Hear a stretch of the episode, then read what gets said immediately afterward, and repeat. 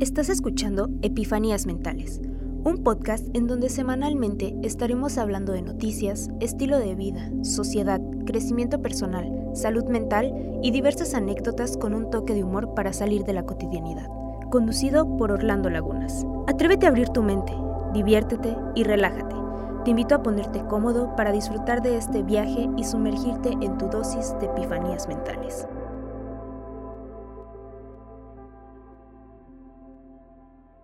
Bienvenidos, bienvenidas a este su podcast de confianza, Epifanías Mentales, en un episodio más o en un episodio menos. Eh, antes de comenzar, me gustaría recordarles que no se olviden que cada jueves hay un nuevo episodio para que lo compartan a sus amigos, amigas, amigues y pueda crecer esta bonita comunidad. Eh, en esta ocasión eh, tengo una invitada más. Invitada que, según investigué, es de Ciudad de México y tiene apenas 23 años. Y eh, probablemente se la han topado en TikTok con alguno de sus videos que sube, sobre todo en torno a el séptimo arte, al cine. Entonces yo estoy hablando de Ana Villarín. ¿Cómo estás, Ana? Hola, muy bien, muchas gracias. Gracias por tenerme en el podcast. Es un gusto ya que por fin eh, estamos platicando. Ya lo habíamos eh, comentado un poquito en, Twitter, ahí fue donde te contacté curioso porque la neta es que generalmente contacto a otras personas por Instagram o por correo directamente. Fuiste la primera así como de que... En Twitter. Por Twitter así súper random que me contestaras ahí. Y eh, pues ya por fin, después de tiempo, estamos aquí platicando. Y para la gente que eh, pues ya te conoce va a ser una muy buena oportunidad para que te conozca un poquito más. Y para los que no te conocen pues sepan quién eres. Eh, y la primera pregunta es como de trabajo y vendría siendo quién es Ana Villarín o sea en cuanto a personalidad eh, defectos virtudes gustos a qué te dedicas todo eso para que la gente sepa más o menos. Ok, buena pregunta. No sé qué tan buena respuesta te puedo dar, pero básicamente, si me tuviera que describir, sería en este momento, si me considero una crítica de cine. Okay. Es lo que me gusta hacer. No es necesariamente mi trabajo, porque yo trabajo tiempo completo en marketing digital, que es algo completamente diferente. Pero sí es como mi pasión, pues. Entonces me gusta más definirme como eso. Y si es paso mucho tiempo también haciendo esta parte de mi vida que es crítica de cine porque me encanta el cine, como dices, o sea, la verdad es que sí veo películas siempre que puedo, siempre estoy súper al pendiente de todo ese mundo. Entonces sí es algo, o sea, me identifico mucho más con eso que con mi trabajo de tiempo completo. Y de personalidad, pues es difícil describirte a ti mismo, creo, pero complicado. me gustaría pensar, sí, bastante. Me gustaría pensar que soy una buena persona, dejémoslo en rasgos generales. Creo que me gusta, sí me han descrito como intelectual y también me gusta pensar que soy intelectual porque me gusta, pues justamente, me gusta ver todo tipo de cine casi, pero sí aprecio mucho las películas que te dejan pensando, que son un poco más, que tienen más sustancia, que no solo son para entretener, pues. Y de la misma forma también me gusta mucho leer, me gusta, pues, aprender cosas nuevas. Luego, mis amigos también me dicen que sé de todo y es porque soy muy curiosa, entonces si algo me interesa, quiero aprender absolutamente todo de eso, ya sea cine, música, deportes, porque también me encantan los deportes, entonces de verdad yo sí siento que no me puedo encapsular en una sola cosa. Luego eso es malo, porque justo es como, o sea, quieres ser todo luego y es como, no, a ver, te tienes que enfocar en una cosa. Y yo por eso estudio comunicación, que también es otra parte de, ya voy a acabar en diciembre afortunadamente. Pero sí, justo creo que tiene mucho que ver. Creo que mucha gente que estudia comunicación es porque no saben exactamente qué quieren hacer.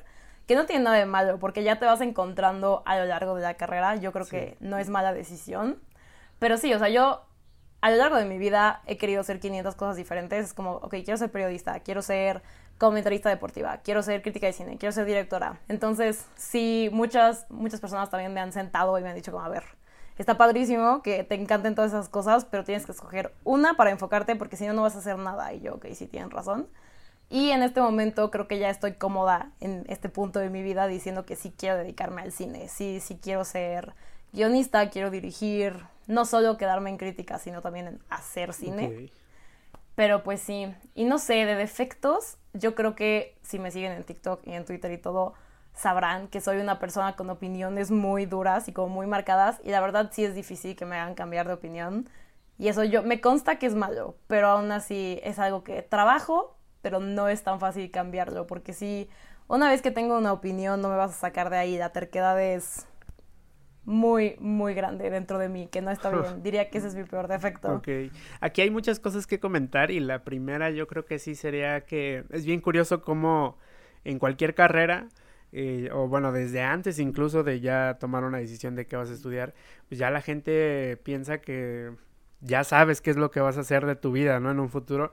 Y a veces, pues, aunque ya estés seguro, eh, pues la vida te lleva por caminos diferentes. Tú pensarías que ibas a ser, no sé, por ejemplo, comentarista deportiva y de un día para otro las cosas cambiaron y, ahora estás metida en otra cosa. Y no es que ya no quieras aspirar a eso, sino que simplemente la vida te lleva por distintos lados. Por eso es bien complicado luego cuando te preguntan que eh, qué quieres estudiar, a qué te quieres dedicar y cuando ya estás estudiando la carrera te empiezan a decir que en qué te vas a especializar y todo eso. Y coincidimos en carrera. Yo, por ejemplo, eh, al inicio lo que yo decía era que quería ser igual como, no comentarista deportivo, pero quería estar enfocado en el deporte. Y la neta es que con el tiempo ya me he ido deslindando de eso. A lo mucho me interesaría hacer fotografías, pero en, en, partidos de básquetbol, de fútbol. Pero ya no es como que mi hit. Ahorita mi hit es enfocarme al entretenimiento, pero como más pegado a la música, hablar algo más sobre la música, estar en la radio y hacer fotografías. O sea, está bien curioso todo ese aspecto. Y creo yo que dentro de también lo que comentas, eh, evidentemente, eh, si mucha gente coincide con tu personalidad de que eres intelectual, es por algo. Y aunque no fuera así, pues si no te echas porras tú, pues quién, ¿no? Está, está cañón si no. Sí, siempre lo pienso. Si no te echas porras tú, pues cómo, cómo vamos a salir adelante. Y sí he visto, sí he visto tus críticas y son un poquito duras.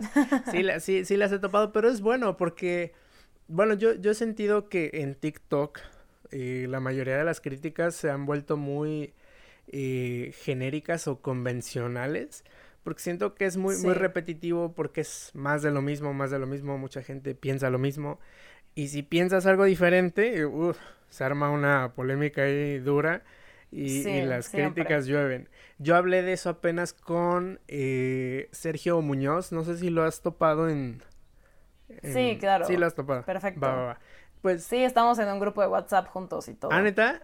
Oh, qué cool, qué cool. Ya, ya hablé con Sergio y estuvimos hablando precisamente de los críticos de cine y y pues como, no sé, a veces es ya tal vez mal visto porque de algún modo eh, se piensa que tu opinión a veces ya es incluso, no comprada, pero ya es como más medida ah, para poder trabajar con alguna marca y así. Sí. ¿Cómo ves todo ese rollo? Sí, yo creo que tiene toda la razón y la verdad también es algo que yo misma veo y no es por desprestigiar a la gente que habla de cine en TikTok porque pues al final de cuentas yo soy una de esas personas y por eso empecé a tener una plataforma gracias a TikTok. Yo creo que hay muy buen contenido, pero justo como dices, así como hay muy buen contenido, hay muy mal contenido. Y sí entiendo hasta cierto punto por qué críticos tradicionales no nos ven como ellos, no nos ven como críticos como tal, o sea, dicen como, no, esas personas no son críticos de cine y sobre todo yo creo que es eso, que hay gente que solo habla de lo que le gusta o que solo dice cosas positivas para quedar bien. Y creo que yo no creo que tengas que hablar mal de las cosas para ser interesante. O sea, a veces sí creo que si no te gusta algo es mejor no hablar de ello y ya. Pero si quieres ser crítico de cine en serio, entonces sí tienes que pues, dar tu opinión. Y si quieres ser crítico de cine, tienes que ver mucho cine y obviamente, mientras más cine ves, es imposible que todo lo que veas sea bueno. Lo puedes intentar, pero es imposible. Entonces, si solamente hablas de forma positiva, justo porque quiero que, no sé, Netflix me invite a este evento, quiero que Disney me invite a este evento, entonces nunca voy a hablar mal de lo que dicen, es como, no, pues eso, eso no es ser crítico de cine, eso, de eso no se trata esta profesión.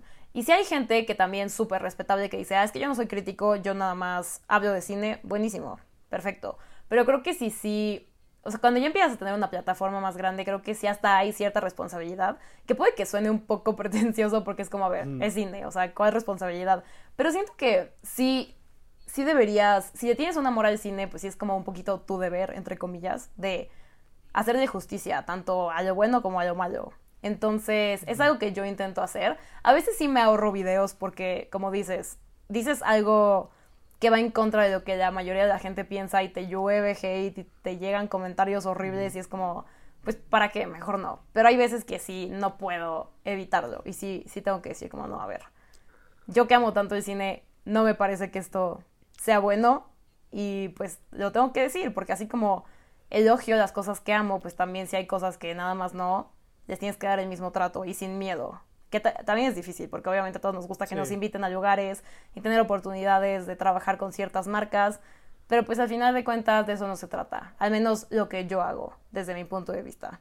Yo tengo que decir que, o sea, definitivamente me falta mucho cine, porque, o sea, me doy cuenta de, de las películas de las que has llegado a hablar o comentar y digo, puta, no, ni para ni para hacer un comentario, ¿sabes? O sea, la gente, pues que comente la gente que sí vio la película, pero a veces ni siquiera para, para comentar algo positivo o negativo.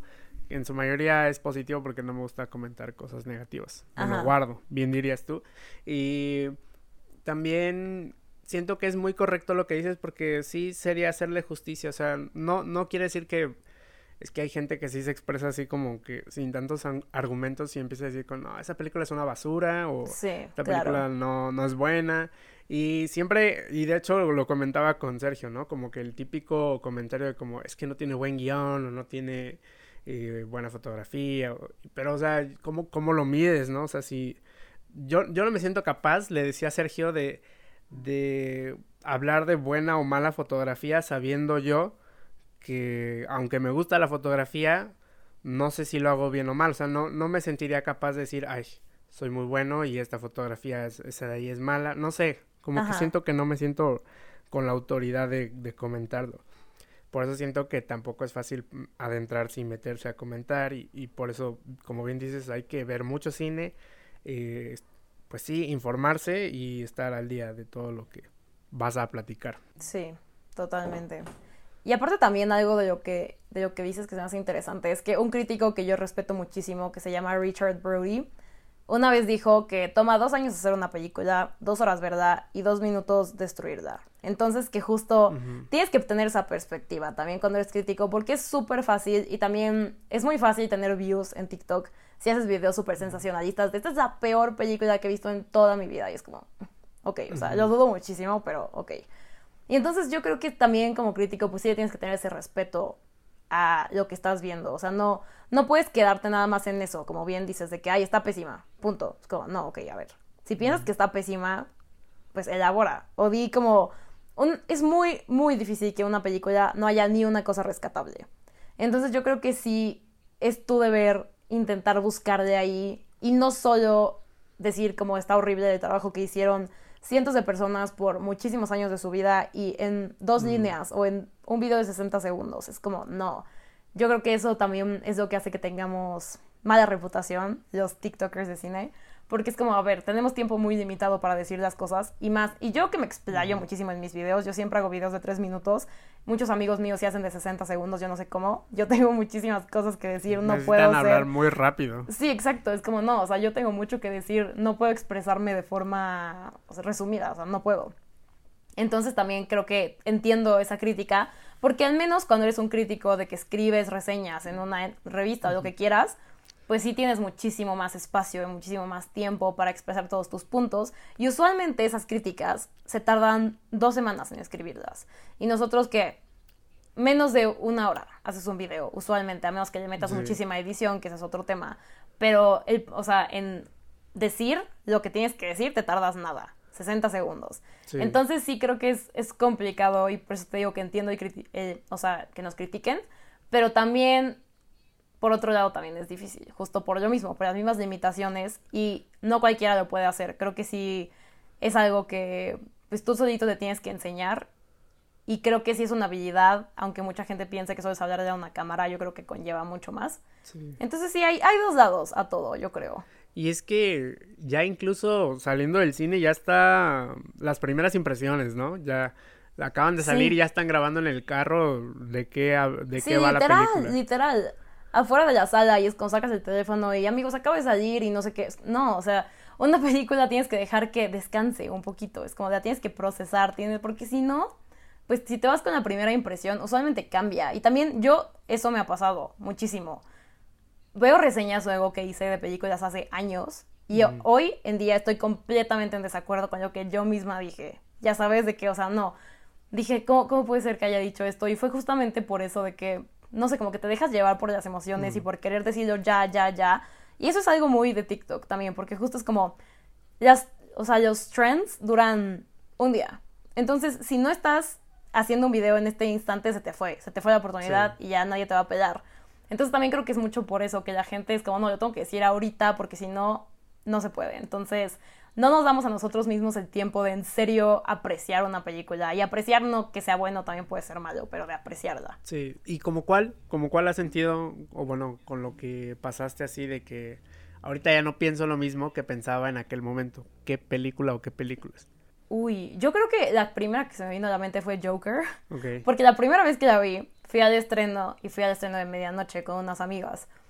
Y entonces la vi y saliendo dije como, ay, me gustó mucho, siento que está muy buena. Y hoy en día, en la vida diría eso, o sea, no, ya la he visto otras veces me tomé tiempo de procesarlo justo y dije, no, ¿qué es esto? O sea, la odio. Hoy en día es de las películas que más odio. Y me acuerdo que mi primera impresión fue esa de decir como, ay, está buena. Y digo, ¿cómo, cómo puede ser posible? También me pasó con Bohemian Rhapsody, la de Queen, que también como que salí y pues me encanta esa banda. Entonces ya el simple hecho de haber escuchado la música como que me dejó feliz. Y dije como, ay, no, sí está muy buena. Y después empecé a pensar y empecé a analizar y dije, no, no para nada, o sea, no, no está buena. También me ha pasado con Interstellar de Christopher Nolan, que sí me gusta, sí me gusta.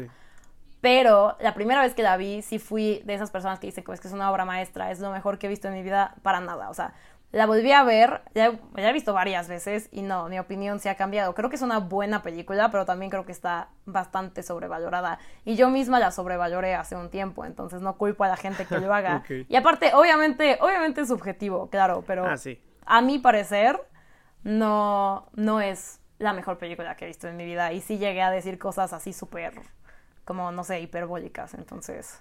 Y a la inversa, ¿te ha sucedido que pensaras que era mala, pero ahorita ya piensas que es buena?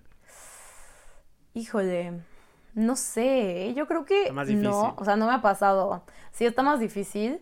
Creo que me pasó un poquito con La La Land, que cuando la vi, no, sí me gustó, pero no fui fan. Y ahora que la volví a ver hace relativamente pocos y dije como no, sí, sí está muy buena, o sea, sí es una buena película. Obviamente tiene sus temas, pero no, no merecía el odio que le lancé cuando salió, o sea, definitivamente no. Entonces sí, también puede pasar. Sí, sí, sí, pasa a la inversa. Está, está cañón y definitivamente creo que sería bueno que la gente que hace críticas de cine pues se, lo replantee dos veces antes de, de comentar. Sí, procesenla, dijéranla y creo que, bueno, es que sí, como bien dices, todo lo que es instantáneo ahorita en redes sociales, bueno, que, se va así en friega, eh, no lo permite, pero sí sería bueno que nos acostumbremos a eso, a que no nos salga todo enseguida. A veces yo sí me siento hasta extraño como ya, ya están hablando, órale, ya, salió tal película y están al día y la que sigue y la que sigue y yo todavía no he podido ver la que salió esta semana, ¿no? Por ejemplo. Y, no sé, me siento, me siento muy extraño. Sería bueno que normalicen darle calma, eso sería bueno. Y, em, sí, sí sería bueno. ¿Qué consideras tú que fue lo que te llevó a empezar a hacer este contenido en redes sociales? O sea, no sé si hubo algún momento donde dijiste, ah, pues me voy a rifar, si fue en pandemia, cuánto tiempo llevas y así. Sí fue en pandemia, pues creo que a mucha gente le pasó, pero fue como ya pandemia tardía, o sea, ya, ya había pasado bastante tiempo, pero ni siquiera sabría decirte como qué fue lo que me, me llevó a hacer TikToks. Había varias personas que ya me habían dicho como, oye, tú deberías hablar de películas en redes sociales, no necesariamente en TikTok, mucha gente también me había dicho de que nunca has pensado en hacer un canal de YouTube o lo que quieras, y la verdad es que sí, pero sí es algo que toma tiempo, especialmente YouTube. Entonces, por eso siempre como que eso me paraba, de que si es mucho tiempo, mucho esfuerzo, mucho todo, y no tengo, no tenía ese tiempo ni nada. Entonces, cuando salió TikTok, que justo lo empecé a usar más, dije como, ay, pues esto es mucho más, o sea, de que solo necesito mi teléfono y listo, la verdad, no necesitas mucho más para poder hacer videos. Entonces un día nada más dije como, ah, pues voy a hacer uno a ver qué tal. Y obviamente al principio solo lo veían de que mis amigos y mi familia y así. Y yo lo hacía y lo sigo haciendo por el amor al arte. O sea, la verdad es que no esperaba absolutamente nada de TikTok. Nunca pensé en crecer a lo que ahorita estoy. Nunca.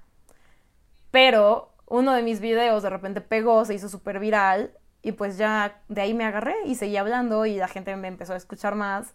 Y pues ya ahora sí lo... Sí intento ser súper constante con eso. Y no porque lo vea como un trabajo, porque para nada. No, nadie pero porque me gusta. TikTok, ¿verdad? Sí, exacto, no ganas dinero, que también eso luego me da mucha risa, que la gente te dice como, Ay, solo estás diciendo esto porque te pagan, y yo, ojalá me pagaran, amigo, o sea, no, no es el caso.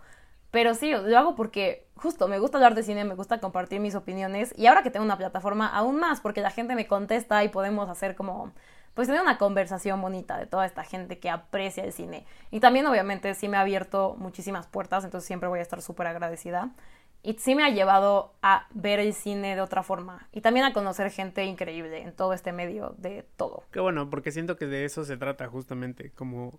Bueno, yo al menos, eh, a la gente que me he topado en, los videos, en mi timeline, y que me interesa platicar con esas personas, sí he visto como mucha camaradería de, de colaborar, de platicar, de conocerse, estás el, eh, o sea, el claro ejemplo eres tú, ¿no? Que básicamente te encontré en mi TikTok y decidí contactarte y pues aquí andamos. Em, siento yo que, eh, pues independientemente de cómo hayas llegado ahí, obviamente que fue una buena decisión. Ojalá que en un futuro pues sirva para, para otras cosas, ¿no? Que, o sea, bueno, ya eh, va a haber más facilidad para estar hablando frente a la cámara, no sé, algo vas a sacar de ahí. Eh, porque llevas un proceso para crear tus TikToks, supongo, o sea, no sé cómo trabajas en ellos, si tomas un día solamente para escribir o para eh, pensar, para grabar y luego editar o, bueno, ¿cómo le haces para todo eso? Yo, algo que luego sorprende a las personas, nunca en mi vida he escrito un guion para uno de mis TikToks, nunca. Yo solamente me pongo enfrente de la cámara y digo, ok, hablemos. No, no porque no me guste, sí me gusta escribir, pero nunca lo he sentido necesario de que cuando quiero hacer un video es porque ya sé qué quiero decir. O sea, tengo una idea clara de qué quiero decir. Y si no, como que va saliendo, se va hilando mientras lo voy grabando. Y siempre, así a mí, a mí, a mí me funciona. Así, yo sé que a mucha gente no y siento que es súper, súper respetable. Y también por eso luego me explayo tanto. Probablemente si lo escribiera sí podría ser más concisa, pero digo, nada, está bien. No importa, puedo decirlo. Y justo porque sí, la verdad es que tengo una vida muy ocupada. No, no es queja, me gusta estar ocupada, no me gusta no estar haciendo cosas, pero pues ahorita en este instante estudio, te digo, trabajo pues ocho horas al día y también TikTok. Entonces sí es como difícil encontrar ese tiempo, sobre todo ahora, para grabar TikToks. Y por eso solo lo hago cuando de verdad sí quiero decir algo. Ya, ya no me presiono para hacer como un TikTok al día, porque no, luego fuerza las cosas y la verdad es que no está padre. O sea, es algo que me gusta disfrutar. Entonces, si también, si además de grabar, le invirtiera tiempo a escribir, imposible. Nunca haría nada. Sí, no, y aparte, y es que la aplicación o la plataforma te obliga justamente a eso, ¿no? Que, o sea, seas constante, si no, pues generalmente no vas a tener como visibilidad en la plataforma o no vas a generar más crecimiento porque si tú no estás subiendo, es que yo he visto que hay gente que sube hasta tres, ¿no? Al día o más, no tengo idea de cuántos TikToks se dediquen a subir al día. Pero sí está cañón que la, la aplicación te obligue a estar haciendo eso, porque si no, no va a haber crecimiento. Sí, es terrible. La verdad es que eso sí no me gusta de la aplicación porque justo te meten presión innecesaria y más cuando solo lo haces por gusto. Amor, o sea, obviamente a todos nos gusta crecer en el app, pero creo que está súper mal fijarse en eso y como que sea casi casi una obsesión o sentirte mal cuando lleva mal un video, mm, eso no me gusta para nada. Y la verdad es que sí hubo un tiempo en que yo dejaba que eso me afectara, pero hoy en día ya ni siquiera, no te sabría decir cuántos followers tengo porque no lo veo, no, no tengo la más mínima idea Nunca veo cuántas views tiene un video mío, no veo mis estadísticas, no veo nada de eso. Y yo sé que mucha gente me diría y me dicen que es como, no, pues sí deberías estar al pendiente de eso porque así puedes ver cómo crecer más. Pero es que yo no lo veo como un negocio, no lo veo como un trabajo. Entonces es como, pues para qué lo trato como si fuera un negocio cuando no es.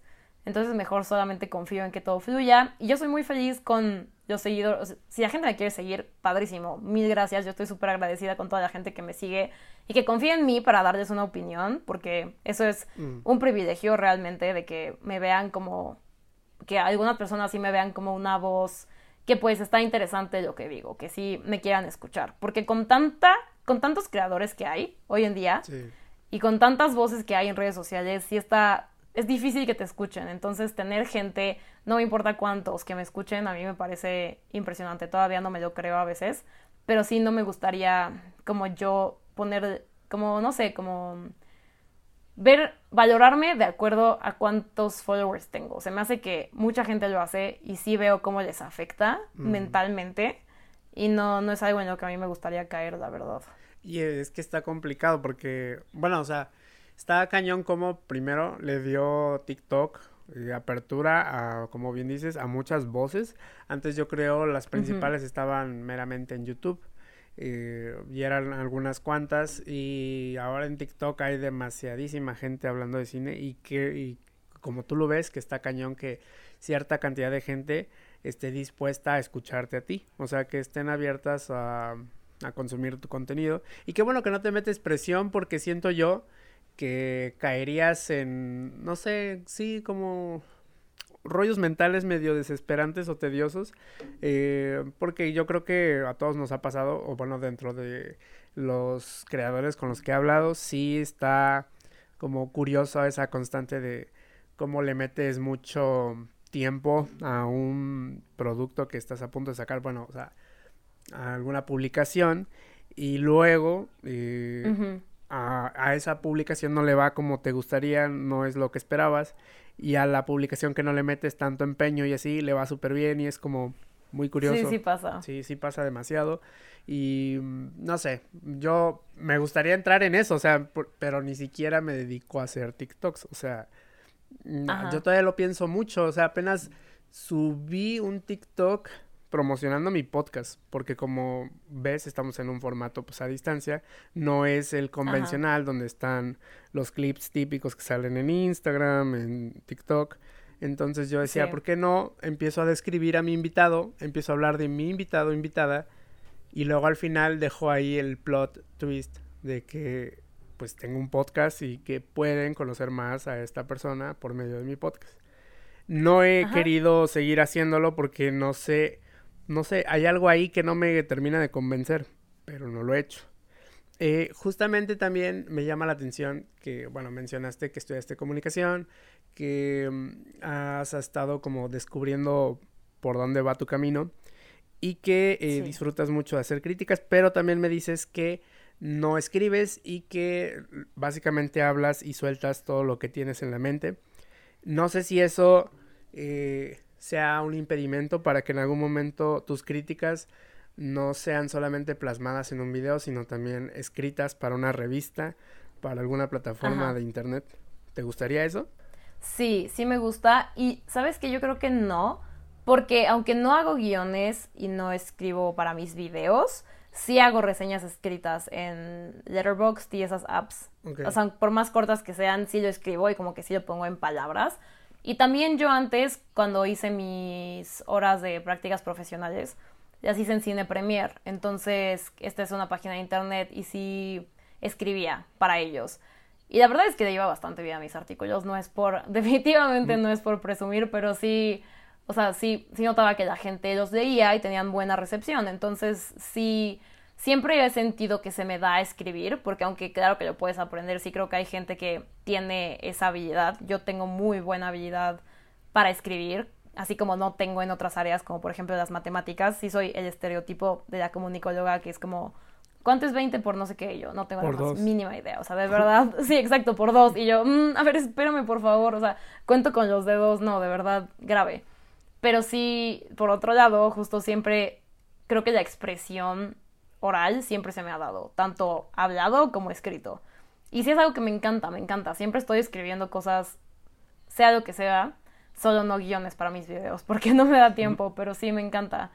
Y sí, sí me gustaría, la verdad es que sí me gustaría escribir para un medio como tal. Y bueno, o sea, ni siquiera es por eh, hacer quedar mal algún otro medio, pero, o sea, ¿hay algún medio en específico en el que te gustaría adentrarte y trabajar con, con ese medio? ¿Alguna revista en especial tipo Empire o algo así? Mi sueño desde hace un rato, desde antes de que quisiera hacer algo en el cine, es escribir para The New Yorker. The New Yorker se me hace el top. Obviamente, como en todos los medios, hay mejores escritores que otros, pero en general me gusta mucho lo que hacen, en todos los aspectos. Y justamente este crítico que te mencioné hace ratito, que es Richard Brody, él trabaja para The New Yorker y es como su crítico principal y pues él es una súper inspiración para mí. Entonces, obviamente, se me haría el sueño llegar así. O sea, a ese tipo de publicaciones siento que son como el top. Obviamente todos tienen su mérito, pero sí creo que las críticas que hacen ahí, que son larguísimas aparte, y yo, a mí, eso me encanta, creo que son muy especiales. Y sí, sí me gustaría hacer eso. Que bueno, ojalá que sí te pueda ver, o bueno, más bien leer eh, en lo que estés eh, haciendo. No sé, bueno, es que precisamente tal vez ahorita tu mentalidad es enfocarte eh, en el trabajo, en la universidad y el tiempo libre se lo estás dedicando a algunos otros aspectos, entre ellos TikTok. No sé si en adelante tu mentalidad cambie, probablemente sí. Eh, cuando, por ejemplo, ya te deslindes de la universidad. Eh, a lo que voy es que no sé si fuera del cine te gustaría eh, dar a conocer más tu opinión en otros temas, por ejemplo, el deportivo que es lo que me comentabas que también disfrutas mucho. O en el aspecto musical, ¿de qué te gustaría hablar? Uf, yo creo que además del cine, de deportes, definitivamente, porque sí, tengo opiniones muy fuertes, obvio, como en todo lo demás. Y sí me encanta hablar de deportes y ver deportes, de verdad que paso demasiado tiempo. Específicamente de la Fórmula 1, me gustaría. Solo que el tema es que no creo que sería buena comentarista deportiva ahora que yo puedo hacer esa reflexión, porque no soy nada objetiva con los deportes, o sea, no puedo. Sí soy esa persona que ama a su equipo incondicionalmente. Entonces, para mí, todo lo que hace mi equipo está bien y todo lo que hacen nuestros rivales está mal. Entonces no podría, pero me gusta, por eso no podría hacerlo profesionalmente. Bueno, tal vez sí podría, pero se me haría complicado.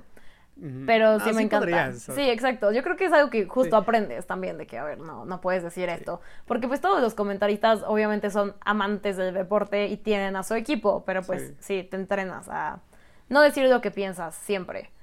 Pero sí, eso me gustaría mucho. La música me encanta, pero la verdad es que no tengo el conocimiento técnico ni para nada, para juzgar música, para nada. De eso sí, no sé. Yo solo escucho algo y si me gusta, me gusta y si no, no. Y listo. Pero no, no puedo ir más allá. O sea, sí me gusta de que, pues, algunos artistas, o sea, hablar de artistas que me gustan y todo, pero no podría hacer una crítica como tal. Que también lo intenté. Intenté también hacer mis prácticas profesionales con Rolling Stone, pero cuando llegó el momento de hacer una crítica a un disco, me di cuenta de que mm, mm, no sabía qué decir. O sea, era como, pues está buenísimo, sí. No es como el cine, que justo es como, sí, ok, sí tengo conocimiento tanto técnico como de cómo apreciar una película para hacer una crítica de música no hay forma, solo la escucho y la disfruto. Sí, yo creo que para eso incluso tendrías que tener conocimiento más de tocar instrumentos, Exacto. de saber las bases o, ajá, básicamente lo básico. Em, yo creo que no, es, no hay gran eh, problema en cuanto a adentrarte en los deportes, eh, aunque tú seas como muy partidaria de algún color, equipo, eh, opinión, porque, o sea, eh, lo raro es precisamente encontrarse con gente que no involucra a su equipo eh, en su opinión, o sea, que no es, no le da favoritismo. es, es más raro eso que de verdad que en casi todos los comentaristas le tiran más a uno y son más partidarios de otros y la neta es que yo no disfruto de eso porque realmente te topas con pura pelea clásica en cuanto al fútbol, ¿no? De o Chivas o América. Sí. Real Madrid o Barcelona. Típico. Y si no eres de uno, eres del otro. Y no hay un punto gris. Ajá. Entonces, que para quienes no vean, o sea, o sea, sí estaría interesante que hablaras de Fórmula 1, pero la gente no está viendo que también yo puedo apreciar que por allá atrás tienes una bufanda de, de los Packers de Green Bay. Entonces, y sí, sí, o sea, no miente, definitivamente tiene ahí un gusto eh, escondido, o bueno, no tan escondido de, del deporte. La buena. Y traigo mi playera de Real Madrid también, por si querían saber. ah, sí, ok, ok. Ah, pues entonces tienes buen gusto. Gracias. Yo creo que ya deberías irte metiendo. Sí, definitivamente coincidimos, coincidimos. Hoy el Madrid ganó, por cierto. Por cierto, muy feliz, empezamos bien el día. Sí, empezamos bien el día. Yo amanecí, ya iban, que era 2-0 creo, o sea, sí, yo también. ni me acordaba que jugaban. Y yo buenísimo. Buenísimo, sí, son buenas noticias para quienes tenían duda de cuándo grabamos esto, pues ahí métanse a ver las fechas. Eh, ¿Cómo has visto el recibimiento de la gente que te rodea, de lo que estás haciendo en redes? Eh, tipo, a lo mejor ya te ha pasado alguna experiencia de que algún primo, amigo te encontró. Eh, obviamente que hay algunos a los que eh, ni siquiera tuviste que decirles como, hey, síganme, sino que simplemente te encontraron y cómo has visto ese recibimiento. La verdad es que todo el mundo me ha apoyado muchísimo, tanto amigos como familiares, y lo aprecio mucho. Obviamente sí, luego me hacen bullying amoroso, porque así son las amistades, de que es como, ay, ya TikToker y no sé qué. Pero obviamente lo hacen con todo el amor de su corazón y siempre me apoyan, entonces eso me encanta. Siempre que subo algo, muchísima gente sí me escribe y de que me dicen como, ay, vi tu TikTok, no sé qué, o comentan, lo likean, lo que sea, pero sí, sí yo siento, también mis papás, sobre todo, la verdad es que sí yo siento orgullosos de mis TikToks, lo cual no le pasa a todo el mundo, así que lo aprecio muchísimo. Pero sí, aparte, no sé, como desde antes que hiciera TikToks yo era como la amiga a la que iban cuando necesitan recomendaciones de películas. Entonces también me dicen eso como, o sea, es padrísimo ver que lo estás haciendo como para una mayor audiencia, ya no solo para nosotros, pero aún así, cuando nosotros te pedimos recomendaciones, nos la das y es como padre eso. Qué rico, qué rico es que recibas el apoyo de la gente que pues te tiene que evidentemente dar un apoyo, de la cual no todo mundo es afortunado tener.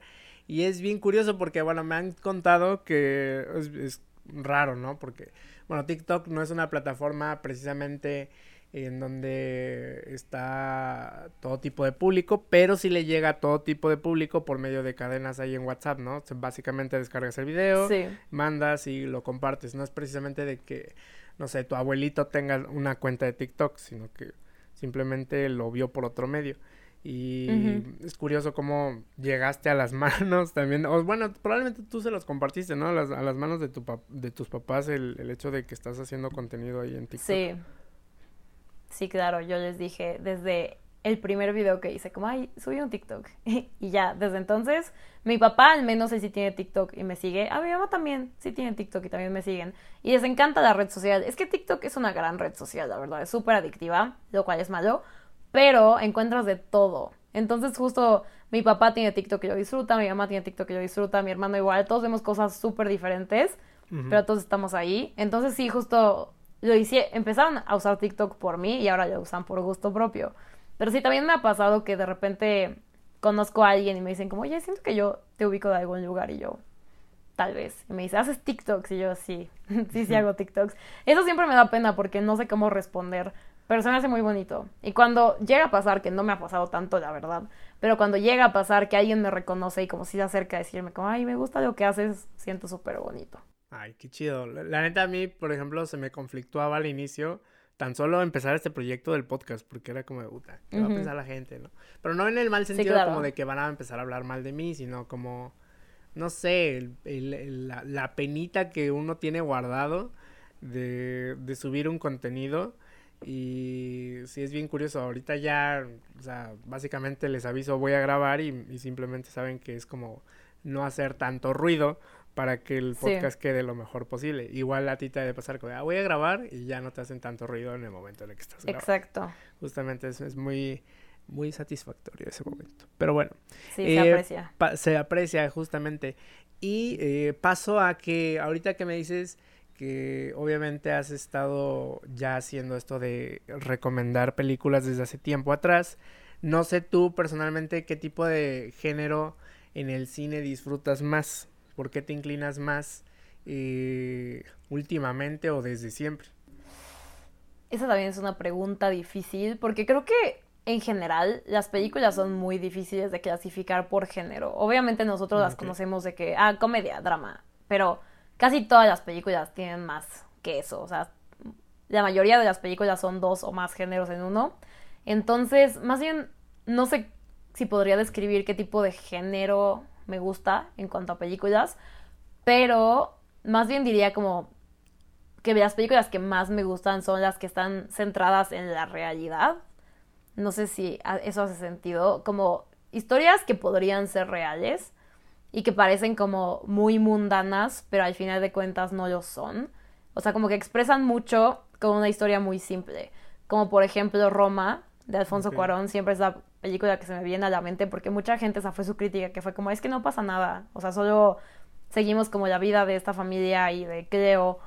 Pero es como, no, o sea, pasa todo en esa película, pasa todo. Como, obviamente de centro en esta familia, pero pues lo que Cuarón hizo fue literalmente expresar todo lo que estaba viviendo un país y una generación a través de esta familia. Entonces, siento que justo luego las películas más sencillas, entre comillas, son las que son más complejas. Pero justo la gente como que no se, luego no se da el tiempo de como analizar eso y apreciarlo. Y que no tiene nada de malo, obviamente. De nuevo, todos tenemos gustos. Y a mí también me gusta ver Rápido y Furioso, que sabes que no hay más aparte de eso. O sea, lo que ves es lo que hay. Pero sí me gustan mucho esas películas que genuinamente te tocan. O sea, que sí entras siendo uno y sales siendo otro. En cierta forma, aunque sea de la forma más pequeña. Que sales con algo nuevo, con algo que no se te olvida. Y yo siempre, o sea, soy esa persona y a mis amigos les da mucha risa, que siempre para cualquier situación es como, ah, es como en esta película que no sé qué, o en esta película justo lo enseñan súper, súper bien. Y es, es ese tipo de cine que me gusta, que sí puedes tener como de referencia para algo, que te pueden... Porque el cine genuinamente te puede ayudar, yo creo. Te puede ayudar a superar una pérdida, una ruptura, un, no sé, un mal periodo de tu vida en el que estés pasando. De verdad que el cine sí te puede cambiar la perspectiva o te puede dar como el apoyo que necesitas y que no encuentras en otro lado o te puede ayudar a descubrir algo sobre ti que no sabías. Creo que por eso es un, un arte tan bonito, porque dos horas, o sea, dura dos horas una película y te puede cambiar la vida. De verdad que te puede cambiar la vida y a mí eso me encanta. Y te puedes proyectar en un personaje, justamente, o sea, como... Sí. O sea, puedes eh, verte a través de esa historia y decir, o, sea, yo, yo, soy ese. Bueno, o sea, no literalmente, pero sí, sí lo pienso así como esa situación es muy apegado a algo que me está sucediendo, que me pasó y que justamente no hace mucho eh, platiqué con Karina Tuirán, que también está por ahí en TikTok. Le mando un saludazo. Y que también me comentó así como, en, o sea, yo estaba pasando por esto y vi tal película y no sé, ahora me, ayudó a, lidiar con ese problema con el que llevaba. Estaba muy curioso y sí, sí es algo que me ha pasado. Y tengo que decir que a pesar de que solamente he visto Roma, partiendo del ejemplo que ocupaste, la he visto solo una vez, pero ¿cómo no va a pasar nada, gente? O sea, la gente que dice que no sucede nada, ¿cómo no? Hasta tembló en el en la película, según yo, o sea, Ah, sucede un viaje, o sea, un, parto, pasan muchas cosas en esa película. Pasan muchas cosas, solo que como es lenta, la gente dice que no pasa nada. Y es que yo siento que mucha gente de la que parte de esa idea como de que están aburridas porque está acostumbrado a ver otro tipo de cine así muy movido de, claro. de, peleas, acción, este, reírse o cosas muy burdas por ahí y no aprecian eh, otro estilo. Em, yo siento que eh, debemos de adentrarnos a meternos a todo tipo de cine porque pues, si no, no vamos a llegar a ningún lugar. Em, Exacto. Nos quedamos con las últimas preguntas y es que me gustaría que me platicaras también cuál fue la última película con la que lloraste. Uy, eso es una pregunta, gran pregunta, muy mala pregunta para mí porque yo lloro en absolutamente todas las películas que veo. De verdad no es exageración. No sé por qué. Bueno, sí sé por qué, porque el cine me pone muy sensible, o sea, de verdad, de que, no sé, me gusta tanto el cine que es bien fácil que una película me haga llorar. Y últimamente, de hecho, he visto películas que me han pegado durísimo Y la última que vi y que me hizo llorar fue hoy, hace ratito, vi Argentina 1985, que si no saben es sobre este juicio que hizo, pues, la Fiscalía de Argentina, literal, contra todos los que fueron parte de la dictadura militar que duró muchísimos años y que cometieron crímenes contra la humanidad terribles. Y hay varias escenas muy potentes y sobre todo de los testimonios de las víctimas, que pues tú cuando lo escuchas y lo ves en la película, sabes que pasó, o sea, que está basado en algo real, que sí estás viendo hechos. Y sí, no, me pegó durísimo, o sea, hay varios testimonios que sí dices, no manches, o sea, ¿cómo es posible que los seres humanos sean tan malos y puedan llegar a hacer cosas tan malas y que haya tomado tanto tiempo para que esas personas se enfrentaran a la justicia? Entonces sí, como lloré de enojo y lloré de tristeza pero gran película, se las recomiendo muchísimo. Están súper poquitos cines, pero yo se las recomiendo. Ok, ok. Voy a, voy a consumirla, voy a tratar de buscarla porque la neta sí suena interesante. Me gusta ese tipo de películas y es curioso como que casi nunca me adentro a ellas, pero me gustan. Yo una vez eh, había escuchado sobre Rojo Amanecer, algo así se llama, creo, de la matanza de Tlatelolco. Tlatelolco. Y no, o sea, la había escuchado mucho, pero nunca la había visto y la vi un día que la proyectaron en la universidad y fue muy curioso como también, no sé, me llevé varios sentimientos encontrados de ahí. Entonces sí, me voy a, me voy a entrar, darme una oportunidad a ver esa película y pues la gente que está escuchando, pues ahí tienen una recomendación. Em, ¿Cuál fue la última película de la que realmente te llevaste algún aprendizaje? A lo mejor para tu momento en el que estabas pasando en, eh, tu vida te pegó más que con otras películas? Mm, yo creo que si me siguen en Twitter han escuchado hasta el cansancio de esta película porque he hablado de ella literalmente desde que la vi. Se llama After Sun y esa película también me pegó muy cañón emocionalmente y en todo. Es una película de nuevo que tiene una trama aparentemente muy sencilla. Es sobre una relación de un padre con su hija y pero nada más en la película vemos un viaje que ellos hacen a un resort en Turquía. Y el papá es un papá joven y su hija tiene 11 años. Entonces, pues literalmente solo lo seguimos durante estos días. Y te digo, suena súper sencillo, pero está, está muy cañón. O sea, sí ves como... Es muy autobiográfica de parte de la directora. Dijo que, porque pude tener una plática con ella que fue increíble. Y sí me dijo, no es autobiográfica porque pasó así exactamente, no. Es ficción, pero está basado en recuerdos que yo tengo y en cosas que sí pasaron. Entonces, de cierta forma, sí es autobiográfica. Sí. Y pues obviamente ella, ella perdió a su papá, entonces sí me dijo como pues es, es básicamente un homenaje a él y a los recuerdos del hombre que él era. Y que yo ahora, a mis 30 años, que ella tiene treinta y tantos años, entiendo muchas cosas que cuando tenía 11 años no entendía. Entonces justo es eso, que es como la contraposición entre cómo la niña ve a su papá y cómo ve sus vacaciones. Y por otro lado tienes a su papá, que es Paul Mescal, el papá, un gran, gran actor, que justo ves como todo lo que un buen papá hace para que su hijo no se dé cuenta de las dificultades por las que puede estar pasando.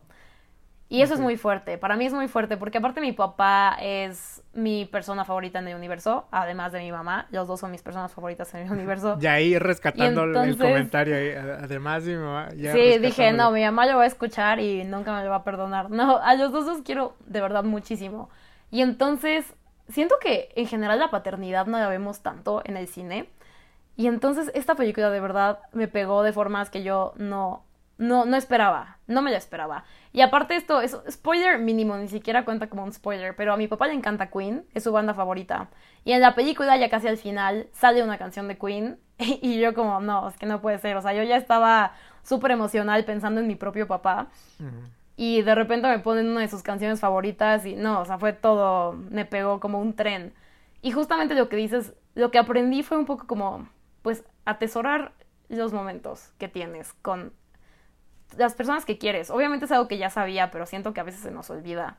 Y también lo que platiqué con la directora es que yo le dije, mira, yo también quiero hacer cine y a mí también me gusta mucho, lo que me llama es contar historias basadas en mis propias experiencias, pero me da muchísimo miedo porque al final de cuentas tus sentimientos y tus memorias son cosas muy personales que solo tú tienes.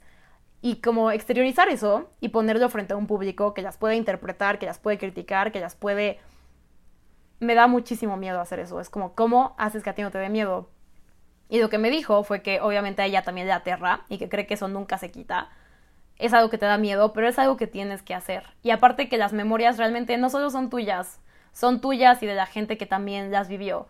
Entonces, de cierta forma, puede que parezca algo muy individual, pero no lo es. Todos tenemos memorias compartidas y me dijo, y ahora que no tengo a mi papá, y que ahora sí yo solo yo tengo esas memorias, sientes la necesidad de compartirlas con alguien más y de poder plasmarlas justo en homenaje a ellos, pero también por lo que le pueden despertar a las otras personas. Y a mí eso se me hizo muy fuerte y muy bonito.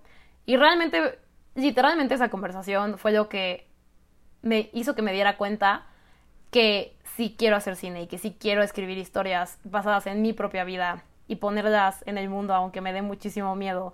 Entonces, literalmente esa película sí me, me pegó de todas las formas y afectó mi vida de todas las formas y la vi hace dos semanas. Entonces está muy reciente, pero estoy muy feliz de que haya pasado. Y aparte, como bien dices, no es, no es tan común ver al padre eh, plasmado como en una cinta, sobre todo en un aspecto positivo porque en la mayoría es viendo al típico padre ahí agresivo o que la anda, el que se va, o, ajá, el padre ausente, ¿no?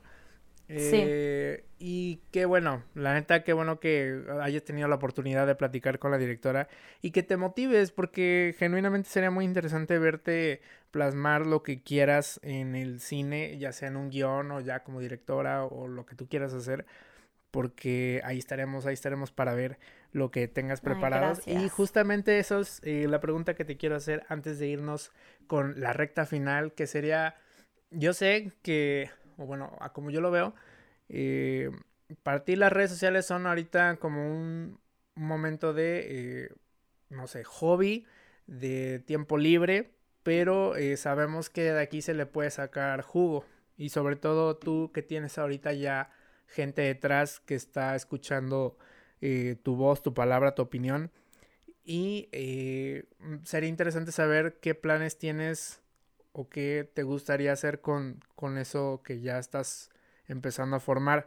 Yo sé que a lo mejor en algún momento te deslindas de esta red social porque a lo mejor no le tienes tanto apego, pero no sé, apenas platicaba con unas chicas que incluso este tipo de cosas te puede dar como una cierta catapulta para lograr llegar a esos puntos a los que tú te gustaría llegar, ¿no? O sea, como te podrían tomar más en cuenta, eh, no sé, en algún guion, por el simple hecho de que tienes gente detrás, ¿no? Que no sería cool, porque lo que tú quieres es, es que sea como escuchado o visto o que se pueda ejecutar por tu talento, por tu forma de escribir, por lo que estés este, echándole de trabajo, pero influye, influye que haya gente detrás de ti que pueda apoyar el, eh, apoyar el proyecto.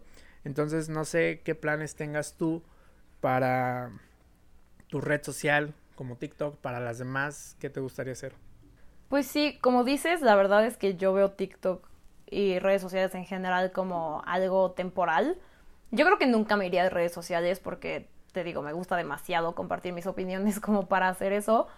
Pero sí, probablemente cuando transicione a hacer cine, pues sí lo dejaría bastante atrás, porque no te da la vida uno y aparte sí se me...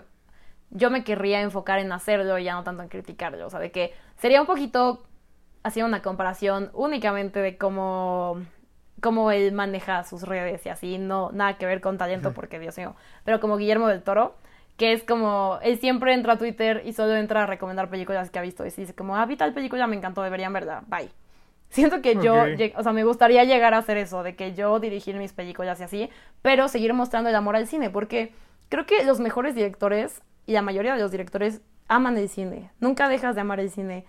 Y muchos, no, no muchos, pero hay varios directores que sí empezaron como críticos, entonces yo lo veo así, yo lo veo de que sí puedes hacer esa transición, pero obviamente lo tienes que dejar atrás porque pues no...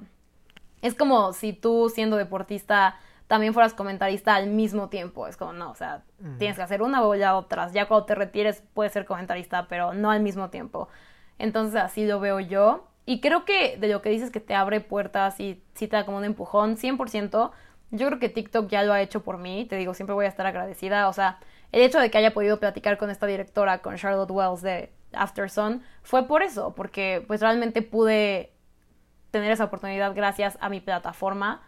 Entonces sí, sí ya veo como ya en este momento me está ayudando, ni siquiera como hipótesis, no, o sea, sí lo veo tangible en mi vida y por eso siempre, siempre va a tener un lugar especial en mi corazón TikTok porque aparte de que me encanta la app, yo también paso horas ahí, pues me dio cosas que nunca en la vida me pude haber imaginado, tanto a la gente que conocí como las cosas que he hecho, como todo.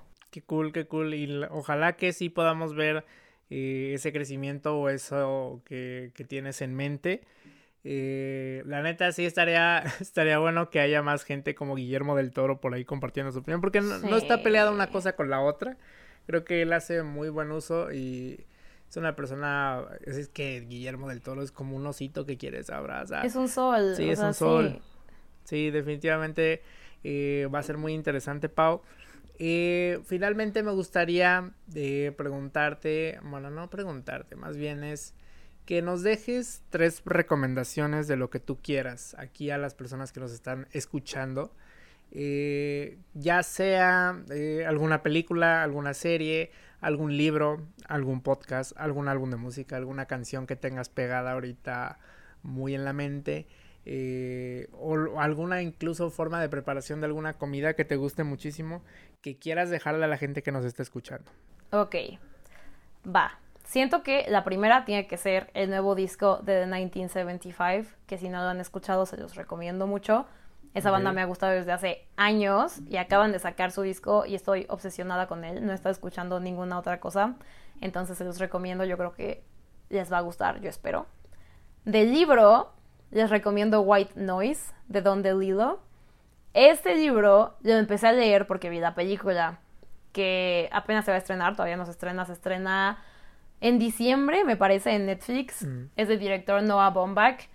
Y justo pues está basada en este libro. Entonces vi la película, me encantó y dije, ok, tengo que leer el libro. Porque el director también nos dijo de que es un súper buen libro.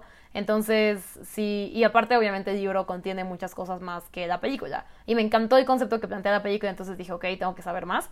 Entonces 100% se los recomiendo. Sí, ya lo empecé a leer y me está fascinando. Y cuando salga la película también les recomiendo que la vean. Y de serie, que casi nunca recomiendo series porque casi no veo series. Les recomiendo mm, Succession. Siempre la recomiendo porque me encanta. Pero iba a decir House of the Dragon, pero creo que todo el mundo está viendo esa serie, no necesitan mi recomendación. Pero justo si les gusta House of the Dragon, les va a encantar Succession, porque también es puro drama familiar, solo que sin los dragones y sin los asesinatos, pero eso no significa que no esté dramática, está súper dramática y está buenísima y están grabando la cuarta temporada, así que tienen tiempo para ponerse al corriente con las otras tres antes de que salga. Ok, ok, me gustan las recomendaciones. Yo no he visto Succession, pero ya la he escuchado por ahí mucho. No estoy seguro de, en qué plataforma la puedo encontrar. HBO Max. También. HBO, ok, la voy a buscar ahí. Ana, no quería comentar mucho eh, sobre todo lo que me has platicado en cuanto a tus aspiraciones a futuro, porque estaba guardándolo para este momento. Eh, yo ya disfruté muchísimo platicar aquí contigo porque obviamente valoro y aprecio que te hayas dado el espacio y el tiempo de poder eh, estar aquí en el podcast. Espero que no sea la última vez, espero que más adelante puedas platicarme lo que estuviste haciendo de aquí a la siguiente vez que podamos encontrarnos para platicar y, que nos digas eh, de, o sea, qué estuviste haciendo, qué salió bien, qué salió mal. Eh, a mí me gustaría mucho verte crecer en lo que pues quieras hacer y, va a ser muy interesante, o sea, poder apoyar lo que eh, estés planeando. Entonces, por mi parte, eh, ya vendría cerrando el podcast con esto y, espero que podamos seguir platicando más en un futuro. Claro que sí, muchísimas gracias por haberme invitado. Fue una gran conversación y totalmente tenemos que hacer un follow-up en un tiempito para ver cómo van las cosas, tanto con tu vida como con la mía. Sí, y justo que tengo por ahí planes, y, tal vez va a ser más pronto de lo que creemos, porque me gustaría como reunir a, más gente, o sea, y debatir algo en, torno al cine. Eh, estoy por ahí eh, consumiendo cada vez más un poco, porque siento que sí me falta mucho. Es que la verdad la universidad me, o bueno, la vida me ha impedido consumir o darme un tiempo para ver en todo momento alguna serie o, Entiendo, o alguna sí. película. Lo último que vi fue, fue Dahmer, Dahmer y estoy medio viendo Euforia a veces. Ya, ya medio le estoy perdiendo el interés a la segunda temporada, pero eh, por ahí vamos, ahí vamos y, y podemos, bueno, ya encontraré de qué película o de qué tema podemos hablar con más gente que también esté involucrada en el cine y, y va a ser muy interesante. Me parece perfecto. Ahí me avisas, por favor. Pues ahí estaremos en contacto. Eh, para la gente que no sabe con quién estuve hablando, o sea, si quieren ponerle cara a esa peculiar voz, eh, estaría cool que le dejaras tus redes sociales para que puedan seguirte, para que te puedan eh, consumir o ya simplemente quitarse la curiosidad de quién eres. Por supuesto que sí. Esto es- estaría padrísimo que solo tuviera un usuario para todas mis redes. No es el caso porque me complico la vida. En TikTok, que es mi plataforma más grande, estoy como Ana-Villarín Ok. con V y doble L y una S al final. Y en Twitter estoy como Anapau-Villa y en Instagram estoy como Ana-Villarín. O sea, Instagram y TikTok muy parecido, me pueden encontrar. En Twitter sí, Anapau-Villa. Ok, va, pues ahí tienen, gente, a, a Ana Pao, eh, que está, este, pues ya obviamente cerrando conmigo este podcast. Obviamente que solamente les recuerdo que a mí me pueden seguir como Orlando Lagunas en todos lados, que básicamente solo son dos lados, que es Instagram y Twitter. Porque la verdad no me considero eh, ahorita bueno recomendando mi, mi Instagram, mi TikTok, porque no subo nada. O sea, no, no, no. Hmm. Ni me acuerdo del usuario, creo que es Orlando-Lagunas, por ahí me van a encontrar. Eh, y, y ya, porque no tengo Facebook. Entonces, eh, estaríamos escuchándonos en un siguiente episodio. No se olviden de seguir el podcast y dejar ahí sus comentarios o sus estrellitas para que esta comunidad crezca. Adiós. Buenísimo.